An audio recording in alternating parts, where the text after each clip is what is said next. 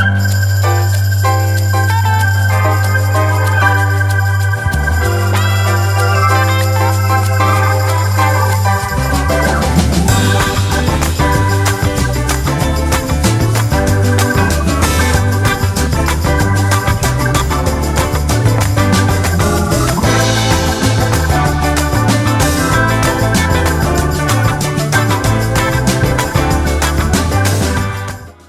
amigos do Luthercast. Estamos aqui para mais um episódio, o episódio número 3. E no episódio de hoje a gente vai conversar a respeito de protagonismo jovem. E para falar sobre o assunto, eu convido o Roger Vank. Roger, muito obrigado por ter aceito o convite. Obrigado, Nivaldo. Fico bem feliz também com esse convite e com o tema que a gente vai trabalhar nessa noite. Certo. Roger, para iniciar, eu peço que tu te apresente Fale um pouquinho sobre ti para o pessoal conhecer um pouquinho de quem é o Roger. Certo. Então, eu sou pastor da ISLB é, desde 1997. Atuei como pastor na paróquia de Palhoça e depois é, minha família e eu fomos para a Alemanha, onde eu fiz é, os estudos do doutorado na área do Antigo Testamento, na área do livro de Jó. E desde 2009 eu atuo na formação teológica, na Faculdade Luterana de Teologia, na FLT, aqui em São Bento. E desde o ano passado, desde o mês de junho, assumi então a direção geral é, da FLT. Com muita alegria, é, estamos aí formando ministros e ministras aí para o trabalho na SLT também. Legal, Roger. Então, o tema de hoje é protagonismo jovem. Então eu vou passar a palavra agora para você, Roger, para falar um pouquinho a respeito desse assunto com o pessoal, certo? Certo, que legal. Obrigado mais uma vez, Nivaldo. Então, falar de protagonismo de pessoas jovens é um grande desafio. Um grande desafio é, no nosso contexto brasileiro, mas eu penso também no contexto mundial, né? Porque, por um lado, a gente vê tantos jovens que encontram o seu lugar no mundo, né? encontram o seu lugar na família, na igreja, na sociedade, é, se tornam pessoas ativas é, diante dos desafios que vão surgindo para cada uma delas. Mas, por outro lado, a gente também percebe, infelizmente, né, que vem crescendo cada vez mais o número de jovens da nossa sociedade que estão crescendo sem perspectivas, curvados em si mesmo, não só porque estão presos aí aos seus celulares, né, mas é curvados em si mesmo porque de fato não têm perspectivas é, tem aumentado muito o índice de jovens com depressão, jovens cometendo suicídio. Então, Nivaldo, o tema que você propõe, ele é muito atual, porque a gente vive diante dessas duas realidades. Por um lado, é, um protagonismo é, que existe porque pessoas jovens estão assumindo o seu espaço, é, estão servindo com os seus dons, estão se engajando em várias causas, é, principalmente a causa do evangelho, né? agora pensando no contexto também da igreja. É, e por outro lado, a gente vê é, quantas pessoas jovens, às vezes com 17, 18, 20 anos, que já passaram por tantos, tantas dificuldades na vida que, que assim perdem a perspectiva de futuro é, e de fato é, chegam até a cometer suicídio, como eu comentei, né? E quando a gente fala de protagonismo jovem, como professor de Bíblia é, numa faculdade de teologia, eu não poderia deixar de mencionar é, exemplos da Bíblia, né? de mencionar o que, que a palavra de Deus fala sobre os jovens. É, às vezes a gente pensa que a igreja só existe para as pessoas mais velhas. Não, pelo contrário. A igreja existe para todas as pessoas e a Bíblia tem uma palavra especial para os jovens. E eu queria deixar essa palavra, eu queria assim trabalhar um pouquinho dois versículos do livro de Eclesiastes que com certeza muitos que nos é, veem, nos ouvem, é, devem conhecer. Está escrito em Eclesiastes 11, 9 a 10: Alegra-te, jovem, na tua juventude, e recreie-se o teu coração nos dias da tua mocidade. Anda pelos caminhos que satisfazem ao teu coração e agradam aos teus olhos. Sabe, porém, que de todas estas coisas Deus te pedirá contas.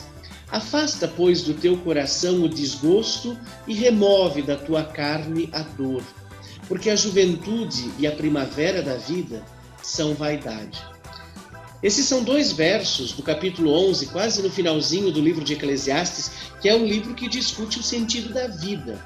E quando a gente fala de protagonismo jovem, a gente precisa dizer que quem é um jovem protagonista é aquele que tem sentido na sua vida e que, a partir do sentido da sua vida, também quer ajudar a dar sentido à vida. Ser um jovem protagonista significa, no primeiro momento, é, e de forma bem ampla, exatamente isso. É alguém que encontrou o sentido da vida e que quer compartilhar esse sentido é, lá onde ele vive. E esses dois versos, eles na verdade fazem uso de cinco verbos bem interessantes, né? Que indicam uma exortação clara para a pessoa jovem. Ou seja, são palavras de ânimo, palavras de conselho. Dois verbos são convites à ação. Por isso eu pensei nesse texto para falar de protagonismo, porque protagonismo é, pressupõe ação pressupõe algo que é feito né, dentro do contexto no qual a pessoa jovem vive. Quais são esses dois verbos? Alegrar-se e andar. Eles estão diretamente relacionados aos dois últimos verbos, afastar-se e remover que indicam restrições. Então é interessante, o autor aqui de Eclesiastes, quando vai falar da pessoa jovem e do protagonismo dela, vai justamente mostrar que nós temos dois verbos que estão relacionados à ação e dois verbos que estão relacionados a uma restrição. Então o protagonismo não significa fazer o que eu quero, o que eu acho. Né? No meio desses quatro verbos tem um quinto, que é o verbo saber, conhecer, que deve ser entendido como o centro e o critério bem concreto para se entender o que é o protagonismo jovem a partir do texto de Eclesiastes. O sábio que escreve esse livro, ele inicia sua exortação falando da alegria. O jovem deve se alegrar na sua juventude, na fase de amadurecimento que ele está passando, que vai da infância para a fase adulta.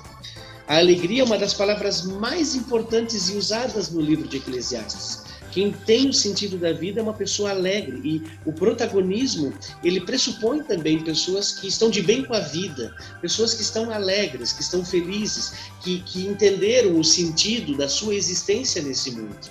Né? E essa primeira parte do verso então apresenta um paralelo. O jovem deve se alegrar na sua juventude e se regozijar, né? E regozijar o seu coração na sua mocidade. São duas frases muito parecidas, elas são sinônimas e elas afirmam exatamente a mesma coisa. Ou seja, é bem típico isso da linguagem da Bíblia e também do livro de Eclesiastes, né? Para dar uma ênfase, é, a alegria na juventude e regozijar o coração na mocidade. E a alegria aqui, gente, é o imperativo. Né? Imperativo significa é uma ordem, não uma ordem no sentido negativo, né? mas é uma ordem de um convite. É, o, o, o, autor de Eclesiastes está convidando os jovens a se alegrarem. Por isso é muito mais do que um conselho. É muito parecido com o que o apóstolo Paulo, lá em, em Filipenses 4,4, fala: Alegrai-vos sempre no Senhor, outra vez vos digo, alegrai-vos.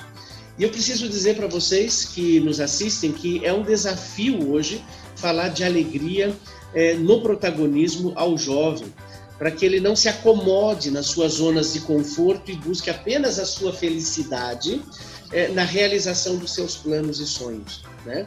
Ou seja, a, a alegria aqui não é uma alegria para si mesmo, não é uma busca pela felicidade e que se dane os outros, desculpem a expressão, né? É, mas não é fácil se alegrar hoje em dia na fase da juventude. Por quê? Muitos jovens hoje, infelizmente, é, como eu falei bem no comecinho, já tiveram muitas experiências nas suas vidas, algumas até traumáticas, que aparentam que eles já tenham vivido muitos anos sem ter é, e sentir alegria. Né? Então, a juventude, que é uma fase de transição é, da infância para a fase adulta, uma fase de transformação, né, o crescimento do corpo, toda a questão da puberdade, de formação, ou seja, a formação, é, o que eu estudo, a minha formação profissional, de firmação, ou seja, os valores, o caráter né? E de decisão, porque é uma fase muito importante. É na juventude que nós decidimos a profissão, é na juventude que nós decidimos o que, que a gente quer ser quando crescer, como se dizia antigamente, né? É, é na, na, juventude que nós encontramos a, a nossa princesa é, encantada, o príncipe encantado, né? Como a gente fala. Então, ao mesmo tempo em que essa é uma das fases mais importantes e especiais da vida do ser humano, a chance de dar errado e ser frustrante e traumático é muito grande. Por isso o Eclesiastes está dizendo: tenha alegria, né? Tenha alegria. E isso é bem importante. São muitas as mudanças e os desafios que a gente tem enfrentado nessa fase como jovem, né? E assim também era na época da Bíblia. Por isso não é à toa que o autor aqui faz menção da juventude no seu texto. Se seu objetivo é desconstruir as falsas seguranças que o ser humano constrói ao longo da vida, é esse o objetivo do autor de Eclesiastes, né? Tentando por meio dessas falsas seguranças encontrar o sentido e o alvo da sua vida, é na juventude que o ser humano se dá conta delas e que ele inicia essa busca pelo sentido da vida, pelo valor da vida. Por isso essa exortação é tão importante, né? Então o protagonismo jovem, seja na, na família, na igreja, na sociedade, precisa ter a alegria, senão a gente não faz diferença lá onde a gente está, porque o protagonismo significa eu faço a diferença para as outras pessoas, né? Eu quero transmitir a alegria para as outras pessoas. O segundo verbo que a gente tem nesse versículo é, exorta o jovem a andar nos caminhos que satisfazem o seu coração e agradam os seus olhos. Nossa! É, lá na língua hebraica, que é a língua original na qual o livro de Eclesiastes foi escrito, a formulação desse versículo é um pouquinho diferente é, do que a gente está acostumado a, a ler e ouvir. Lá o sábio está dizendo literalmente que o jovem deve andar no caminho do coração e no brilho dos olhos. É, ou seja, em outras palavras, ande por onde o teu coração te levar e onde os teus olhos o atraírem. Puxa, essa frase ela não pode ser mal entendida. Ela não quer ser um convite para você viver a sua vida de qualquer jeito. Pelo contrário, a Bíblia, em vários outros momentos, nos ensina a viver com planos e sonhos. Está se falando disso aqui. Lá em Provérbios 16, nós temos um texto que fala disso. Né? Deus não priva o ser humano de planejar, de realizar seus sonhos, o casamento, a constituição da família, viagens, a realização profissional, é, até mesmo coisas bem simples, como tomar uma xícara de café com um amigo, ler um bom livro, ir ao cinema com a namorada, comprar uma calça nova, comer pipoca com guaraná. Coisas bem simples do dia a dia, também isso a Bíblia não é contra, obviamente. Né? E o sábio está mais uma vez aqui exortando então o jovem a sair da sua zona de conforto e planejar a sua vida. Protagonismo significa eu sei o que nós é, de fato fazemos na nossa vida. Né? O que, que eu quero fazer da minha vida? O que, que eu quero ser nesse mundo no qual eu vivo? E aqui nós temos de fato uma exortação, né? uma exortação para que a gente possa, no coração, planejar algo para a nossa vida é, e fazer aquilo que os nossos olhos brilham, né? que brilham nos nossos olhos. E isso é bem importante. Né? Ele está então mais uma vez exortando a sair dessa zona de conforto. Tá? Isso é fundamental, é, porque gostos, planos e sonhos não são iguais para todas as pessoas. Né?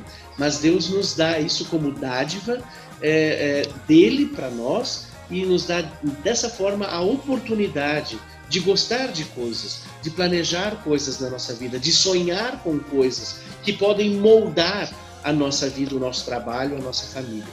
Né? Isso é muito saudável e é bom, faz parte da boa e agradável vontade de Deus. Ou seja, cada ser, ser humano precisa saber o que quer na sua vida e o que ele não quer na sua vida, né? Se ele vai ser médico, se ele vai ser pedreiro, né? E para ele também se mexer em direção a isso. Então, ser protagonista também significa, de fato, eu ter planos na minha vida. Sejam eles para mim, para o meu crescimento, para o meu desenvolvimento como pessoa, mas também para servir as pessoas. Né? Se você escolhe ser um médico, como um protagonismo seu de profissional, então que você escolha ser médico não porque você vai ganhar dinheiro, mas porque você vai ajudar as pessoas nas suas doenças. Né? Se você quer ser um pedreiro, então é, você deve ser um pedreiro porque você quer ajudar a construir casas nas quais famílias vão poder viver. Então, o protagonismo jovem no, nesse aspecto ele tem é, algo muito importante, né? E tudo isso inicia na juventude, né? Porque o ser humano recebeu essa capacidade de se planejar, de gostar, de sonhar, de planejar, né? E isso começa na juventude. Quando a gente é criança, a gente não planeja as coisas, a gente segue aquilo que nós temos dentro do contexto familiar. Mas quando a gente agora se torna um adulto, então de qualquer forma a gente precisa pensar sobre isso, né? E aí vem uma próxima, o terceiro verbo dessa, desse versículo, ele vem acompanhado de uma conjunção que diz, pera lá, né? porém, né? ou seja, há um limite para essas duas é, exortações acima, da alegria e a exortação é, de seguir o coração e o que brilha nos olhos. Por quê? Há um limite. O sábio não está insinuando que você e eu podemos viver de qualquer jeito. Isso seria um erro muito grande. Né? Isso não confere com o evangelho. A gente não vive de qualquer jeito como cristãos, né? embora a nossa sociedade é, está cada vez mais dizendo que é esse o caminho certo. Faça o que você quer, não dê preste conta para ninguém, é, não dê satisfações a ninguém, experimente tudo o que você tem para experimentar. Isso é a falácia da pós-modernidade. Né? Isso é o perigo que hoje está levando jovens a consumirem droga, a se prostituírem, a se matarem. Não é esse caminho do Evangelho. Né? Ou seja, não se trata aqui de uma vida sem responsabilidades diante das coisas boas da vida. Né? Ou seja, não é um puro prazer sem responsabilidade. Não é isso que Eclesiastes está dizendo. Ou seja, ele não está pregando o que a gente chama hoje de cultura do prazer. Pelo contrário, o conselho aqui do livro de Eclesiastes aponta para a seguinte direção: aproveita a tua curta e passageira vida com sentido. É isso que o, o autor está querendo dizer, porque a nossa vida é breve. Aliás, o autor de Eclesiastes está falando para os jovens, porque ele está falando para eles é, diante da realidade da velhice e da morte. Tá? Por isso ele está dizendo: desfrute da sua vida e inclua Deus desde o início em todos os teus planos.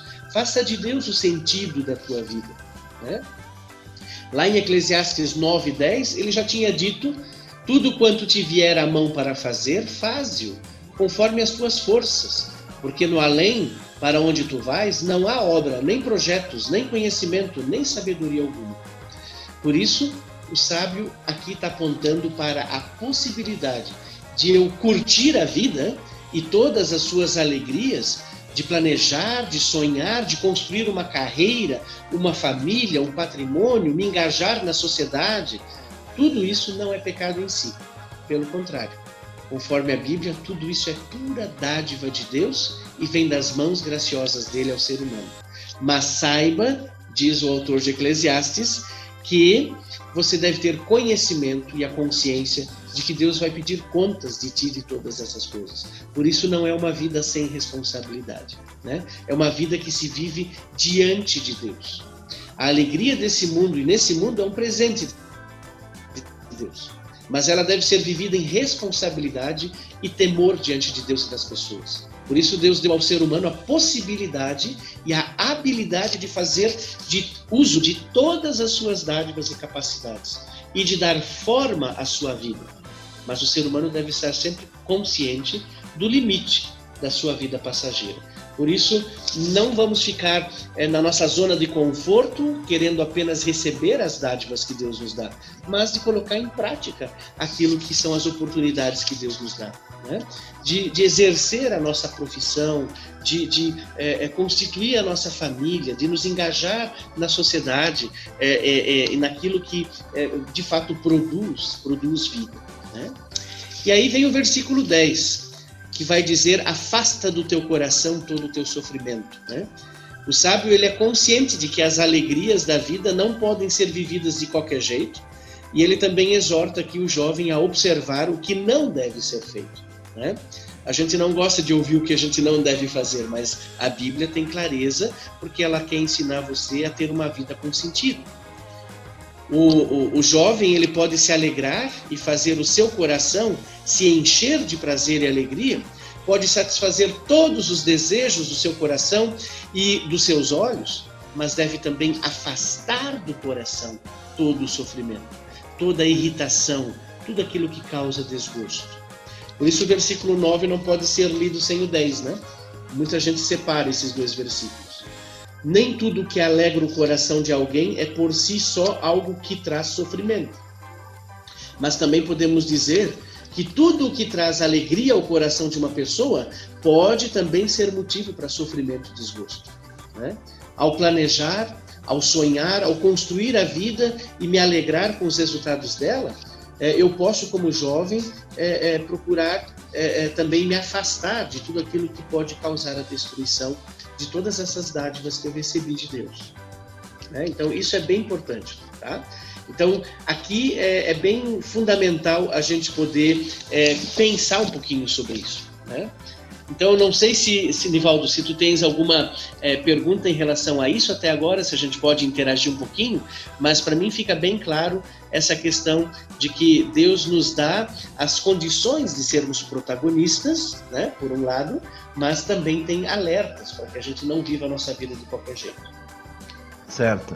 Roger, um ponto que sempre vem à cabeça quando se fala protagonismo é, protagonismo é estar à frente, puxando as atividades. Mas eu acho que no, no sentido quando a gente fala de protagonismo jovem, não quer dizer simples, ah, apenas puxar à frente, né? A fazer parte, construir alguma coisa, já é uma forma de o jovem ser protagonista, certo? Com certeza. Eu vou dar um exemplo bem simples. Se o jovem já arrumar a sua cama, e deixar o seu quarto em ordem, ele já vai ser protagonista. Por que, que eu digo isso? Porque tem, às vezes tem jovens que querem mudar o mundo, mas não conseguem arrumar o seu quarto. Né? Então, não adianta a gente ter um protagonismo de puxar à frente de várias coisas é, complexas na vida do ser humano, porque a gente, como é jovem, a gente ainda não é maduro que chega em vários assuntos. Né? E a gente precisa ser protagonista primeiro nas coisas bem simples. Então não significa puxar processos também, né? Mas a gente vai, vai amadurecer para que isso aconteça. Se hoje pessoas na faixa dos 30, 40, 50 anos exercem liderança, seja na igreja ou na, na sociedade, é porque elas começaram é, com coisas pequenas, né? Elas começaram é, fazendo as coisas mais simples, secando uma louça em casa. Então, tem gente que não quer secar louça em casa, mas quer mudar o mundo. É, ali você tem que é, refletir se você vai ter condições de fazer coisas grandes, porque Jesus vai dizer: é, quem não foi fiel no pouco não vai ser fiel no, no muito. Né? Então, eu, eu também entendo que o protagonismo não necessariamente significa que eu vou puxar todos os processos que existem. Eu posso estar caminhando junto ao lado de pessoas que estão envolvidos e, e estão liderando é, é, o protagonismo, mas já comece a ser protagonista em casa. Né? A, a perguntar para o seu pai, para sua mãe, para sua família, ou a ser um, um, um, um empregado, uma pessoa na, no, na, sua empresa, ou né, no escritório, aonde você trabalha, responsável com aquilo que você tem nas suas mãos. Né? É, aquilo que lhe foi confiado, isso já significa ser protagonista. É, eu vejo muito que principalmente, às vezes, muito jovens, 14, 15 anos ali. Uh, eu, eu sei porque eu vivi isso. Uh, quando começa a participar nos grupos de jovens, logo se quer estar tá envolvido com muita coisa.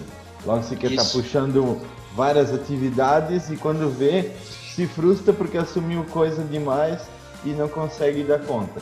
Eu vejo que o, o fazer parte de algo, seja entrando no presbitério, numa função que talvez não tem tanta atividade, mas faz parte do, do, conhecer, do saber que você mesmo citou ali no, próximo, no próprio versículo, né? Isso, isso. É, e, e, de fato, né, a gente, a gente deve começar com aquilo que também a gente é, tem os dons para fazer, né? A gente recebe dons. É, e, e, a gente, quando não sabe, a gente precisa servir para poder descobrir qual é o dom que a gente tem, né? Então, realmente, é, é, às vezes você está é, envolvido com a música, então você pode ser um protagonista nessa área, ou talvez você é alguém que realmente, é, digamos assim, tem um, um, um grande número de pessoas, de contatos, você é uma pessoa que gosta de fazer contatos, seja protagonista nessa parte, né? É, você cita o presbitério, é, às vezes na igreja a gente acha que o jovem não deveria ter espaço, pelo contrário, eu sou muito grato na época que eu fui pastor em Palhoça, como eu tive jovens que é, se envolveram no trabalho da comunidade, não só no grupo de jovens, né? Mas também em outros trabalhos. Isso foi sempre muito especial é, de ver é, pessoas aprendendo, né? Os mais novos aprendendo com os mais velhos, os mais velhos dando espaço para os mais novos. Isso é o ideal, né? É, a gente vai aprendendo a servir com alegria e é aí que vai é, exatamente essa questão. Muito bem. Certo. E a gente tem também dentro da Bíblia, além desses versículos que você leu, tem bastante exemplo de protagonismo que a gente pode citar também, né? Com certeza, Nivaldo. Tem um exemplo que eu gosto muito de contar, que é o, o José. A história do José que está lá no livro de Gênesis, o primeiro livro da Bíblia, lá entre os capítulos 37 até os 50. O, o, o José era um jovem de 17 anos quando a Bíblia começa a contar a sua história. E ele tinha um monte de irmãos e ele vivia num lar bastante conturbado. É, se a gente analisa a família do José, a gente diria: nossa, esse acho que vai ser difícil é, se desenvolver. Talvez é, José, eu digo assim, ele teria tudo para ser um delinquente, porque ele teve um lar bem complicado. Né? É, os irmãos dele tiveram inveja dele, é, ele perdeu a sua mãe muito cedo, o seu pai o considerava o queridinho da casa, então era uma pessoa mimada, é, que não tinha mais a sua mãe, tinha madrastas, então assim, é, é, teve que ajudar a cuidar do seu irmão mais novo. A Bíblia mostra um, um, um cenário na história de José que a gente diria vai precisar acompanhamento um jovem como esse, né? Mas é interessante que a Bíblia mostra que José tem uma reação diferente. Ele passou por muito sofrimento na sua vida, mas não foi fatalista. Ele foi vendido pelos seus irmãos, foi parar lá no Egito. Né? Ou seja, ele poderia ter ficado magoado, ressentido.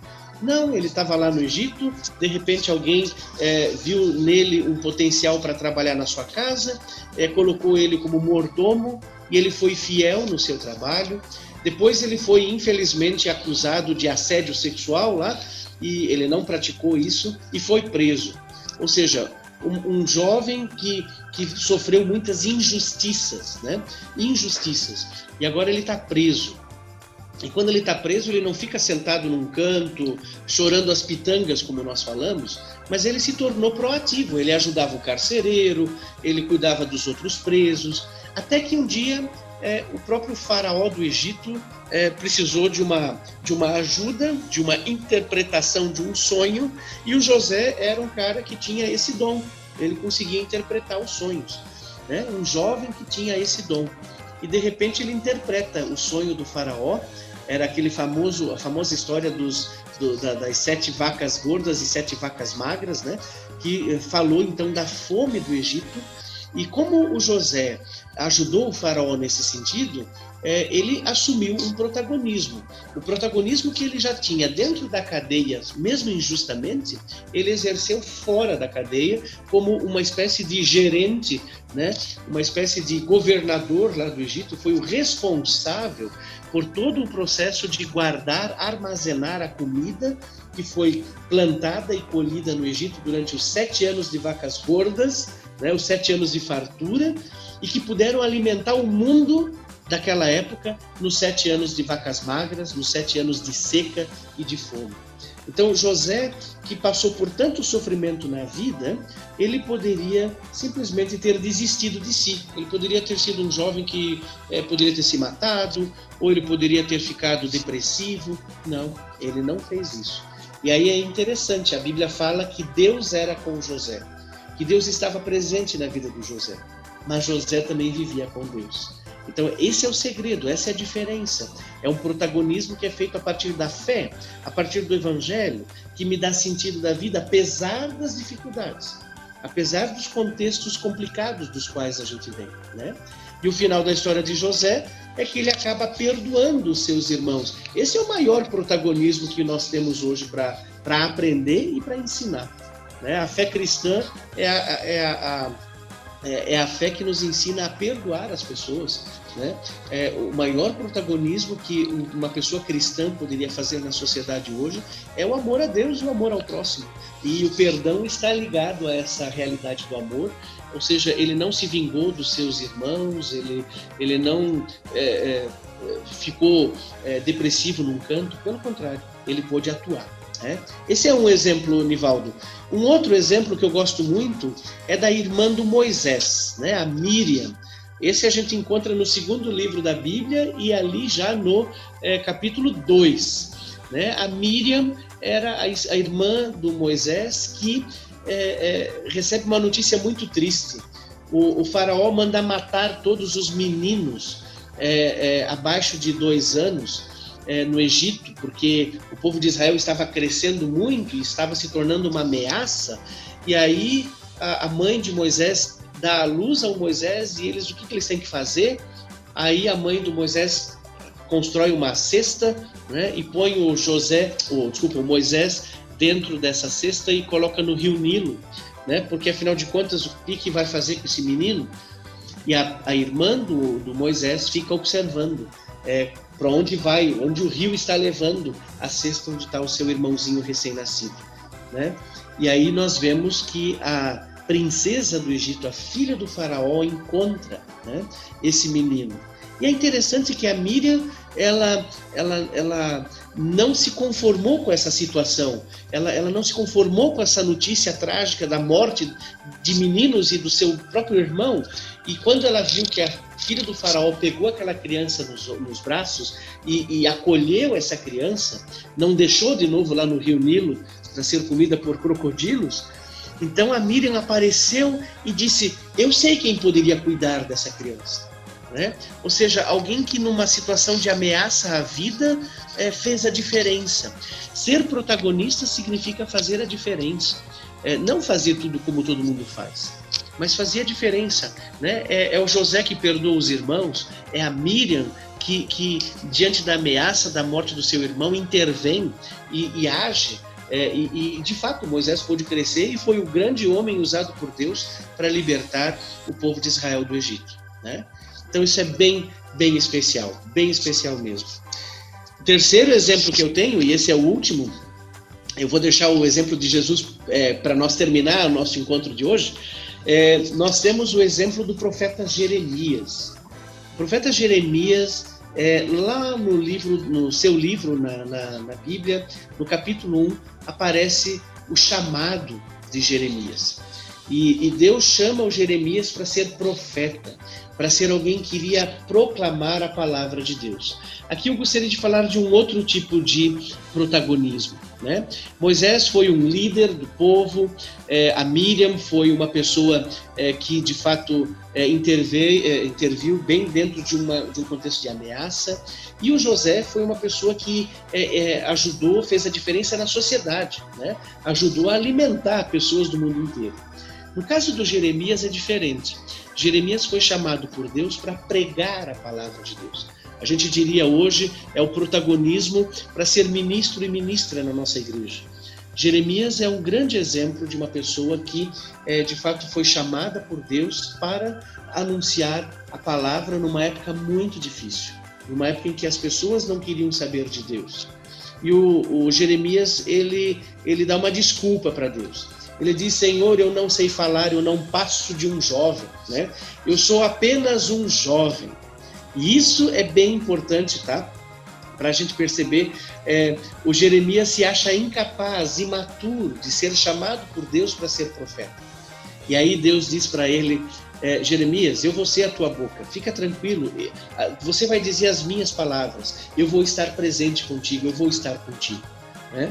É, nos dias difíceis que nós estamos vivendo agora, com a pandemia da Covid-19, é, eu fiquei convicto de uma coisa: além de tantos outros profissionais nesse mundo é, que foram é, essenciais, sejam da área da saúde, da área da educação e da área da segurança. É, tantas pessoas que hoje fizeram diferença por causa da Covid. Eu preciso dizer também que ser pastor, ser pastora, ser ministro, ministra de uma igreja, vamos permanecer na nossa, na ISLB, também foi um papel decisivo. Eu disse na formatura do nosso pessoal aqui do curso de bacharelado em teologia esse ano, em julho, que o ministério pastoral foi e é um ministério essencial. Né? Foi sempre dito ao longo da pandemia quem eram a, quais eram as áreas essenciais. É, Jeremias está sendo chamado para ser um pastor, né? para ser um ministro, e ele justamente faz a diferença numa sociedade completamente afastada de Deus, né? numa situação de crise. É, Jeremias foi chamado, mas ele primeiro acha que ele não é capaz, que ele é jovem demais. Por isso eu queria dizer para você que é jovem, que nos assiste aqui, você não é jovem demais para ser protagonista. O que você precisa é viver o seu protagonismo a partir do Evangelho a partir do amor a Deus e amor ao próximo e saber que Deus vai contigo, seja para atuar na sociedade, seja também como Jeremias para atuar no ministério. E nós precisamos, nós estamos precisando de ministros e ministras que enxerguem a, a, a, o ministério com a mesma paixão, com a mesma alegria é, que Jeremias enxergou, apesar das dificuldades. Né? Ele achou que não ia ser capaz, mas Deus o capacitou. Deus capacita você e eu. Então, também existe um protagonismo, não só na sociedade em si, mas também na igreja. Pessoas precisam conhecer o Evangelho, pessoas precisam conhecer quem é esse Jesus que morreu por elas e trouxe a salvação. Né? Então eu queria assim animar você, jovem, com esses três exemplos. Tem muitos outros, mas com o nosso tempo fica mais é, restrito falar desses três. Lembrem-se de José que fez a diferença, mesmo tendo uma história de vida muito difícil. A história da vida dele não foi desculpa para ele ser alguém com sentido na vida. A Miriam foi a pessoa certa na hora certa que disse a coisa certa. Fez a diferença numa eh, situação de ameaça, fez uma diferença na vida da sua própria família. Né? salvando o seu irmãozinho é, das, das garras da boca de um crocodilo. Né? E o Jeremias, que vai ser é, pregador do Evangelho, vai anunciar a palavra de Deus para o povo e vai anunciar é, é, exatamente a lei e o Evangelho, vai anunciar o amor de Deus, mas também é, o propósito que Deus tem na vida das pessoas. E mesmo que ele se achou jovem demais, ele encarou o desafio e com todas as lutas que ele teve, é, a sua profecia é citada em vários outros livros do Antigo Testamento como um verdadeiro profeta. Né? Fica aí, Nivaldo, os três exemplos que eu tinha pensado para a gente compartilhar. Legal, Roger. Eu acho que nos três exemplos, o principal ponto que eu pude perceber é que a, o protagonismo veio de várias formas. Em situações foram situações grandiosas que, que a pessoa protagonizou, mas também teve aquele protagonismo curtinho na hora certa de ser protagonista Isso que a pessoa agiu. Então, muitas vezes a gente pensa que protagonismo é fazer algo grandioso, não. Às vezes é só fazer a coisa certa na hora certa. Exatamente. Roger, para a gente estar tá encaminhando aqui para o final do, do nosso programa de hoje, uh, eu gostaria que tu deixasse uma mensagem final aí para todo mundo que está nos ouvindo a respeito de protagonismo jovem. Legal, Nivaldo. Assim, ó, eu gostaria de terminar falando do próprio Senhor Jesus. É muito legal quando a gente abre o livro de Lucas, o Evangelho de Lucas, lá no capítulo 2, versículo 51, diz que Jesus crescia em sabedoria, estatura e graça diante de Deus e das pessoas. Esse versículo sempre me chamou muito a atenção e eu já usei realmente é, várias vezes é, esse texto para falar de protagonismo jovem. Né? Jesus também foi um jovem. E é exatamente esse capítulo 12 que mostra Jesus ali com 12 anos, claro, era um adolescente ainda, né? Mas que é legal ver na Bíblia a menção de que Jesus crescia, né? Que Jesus crescia em sabedoria, em estatura, em tamanho, mas acima de tudo, ele crescia em graça Crescer em graça significa crescer é, é, com a força que vem de Deus, com a bênção que vem de Deus. Então, o meu desejo é que, é que você possa crescer como jovem e se envolver na igreja, na tua família, na sociedade, é, crescendo assim como Jesus cresceu na sabedoria, de conhecer não só a palavra de Deus, mas conhecer a realidade que nos cerca. Está cheio de jovem bitolado que só conhece o seu celular, né? E que não sai da frente do seu celular. Está cheio de jovens que não conhecem a realidade que o cerca eh, ao lado da sua própria casa, do seu próprio apartamento, né?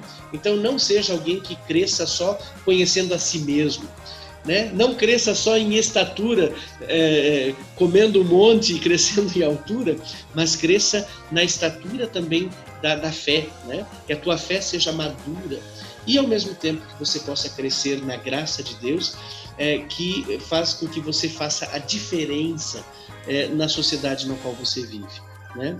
Deus tem um propósito muito grande na vida de todas as pessoas e ele quer usar hoje jovens. Vocês não são mais o futuro do mundo. Quando a gente escutava isso na década de 80, isso era tão bonito. Hoje, na verdade, os jovens já são a realidade. Por isso, falar de protagonismo jovem significa falar de algo que acontece hoje, aqui e agora. Não espere para amanhã. É, deixa é, você ser usado por Deus, se deixe ser usado por Deus para fazer a diferença nesse mundo. Por isso, o meu desejo é que Jesus abençoe vocês é, como jovens, é, é, seja na família de vocês, na igreja e também na sociedade, na vida profissional, no amadurecimento da vida de vocês. Nivaldo, seria isso. Roger, te agradeço muito pela tua participação de hoje. Foi muito legal, foi um assunto muito bem abordado aí, que trouxe bastante exemplo bíblico, trouxe aquela clareada na mente dos jovens, principalmente porque a gente às vezes vê protagonismo como sendo algo grandioso e às vezes Isso. não é. Para a gente encerrar o programa de hoje, eu já te agradeço, né, Roger, pela participação. E, eu que agradeço. E a gente vai encerrar um pouquinho diferente o programa de hoje. Eu separei aqui, vou botar para executar para vocês ouvirem, uma música que ela foi tema do 22º Congrenagem. Ele aconteceu ah em 2014, lá em Espigão do Oeste. Ah, Rondônia, essa... isso aí. Isso mesmo. Essa música, o tema daquele congrenagem foi Geração JE no Mundo. E ela ah, fala muito só. sobre protagonismo de um mundo novo. O refrão da música é: esse, esse é o povo de Deus, povo jovem e cheio de fé. Protagonismo, protagonistas de um mundo novo, geração JE. Então, Vamos encerrar o programa de hoje com essa linda mensagem dessa música. E não esqueçam de, assim que ouvir esse podcast, compartilha com seu amigo para ele também estar tá conhecendo o nosso programa e siga a gente nas redes sociais, no Facebook e no Instagram é Luthercast Oficial. Muito obrigado, pessoal, e vamos de música aí para encerrar o programa. Que povo é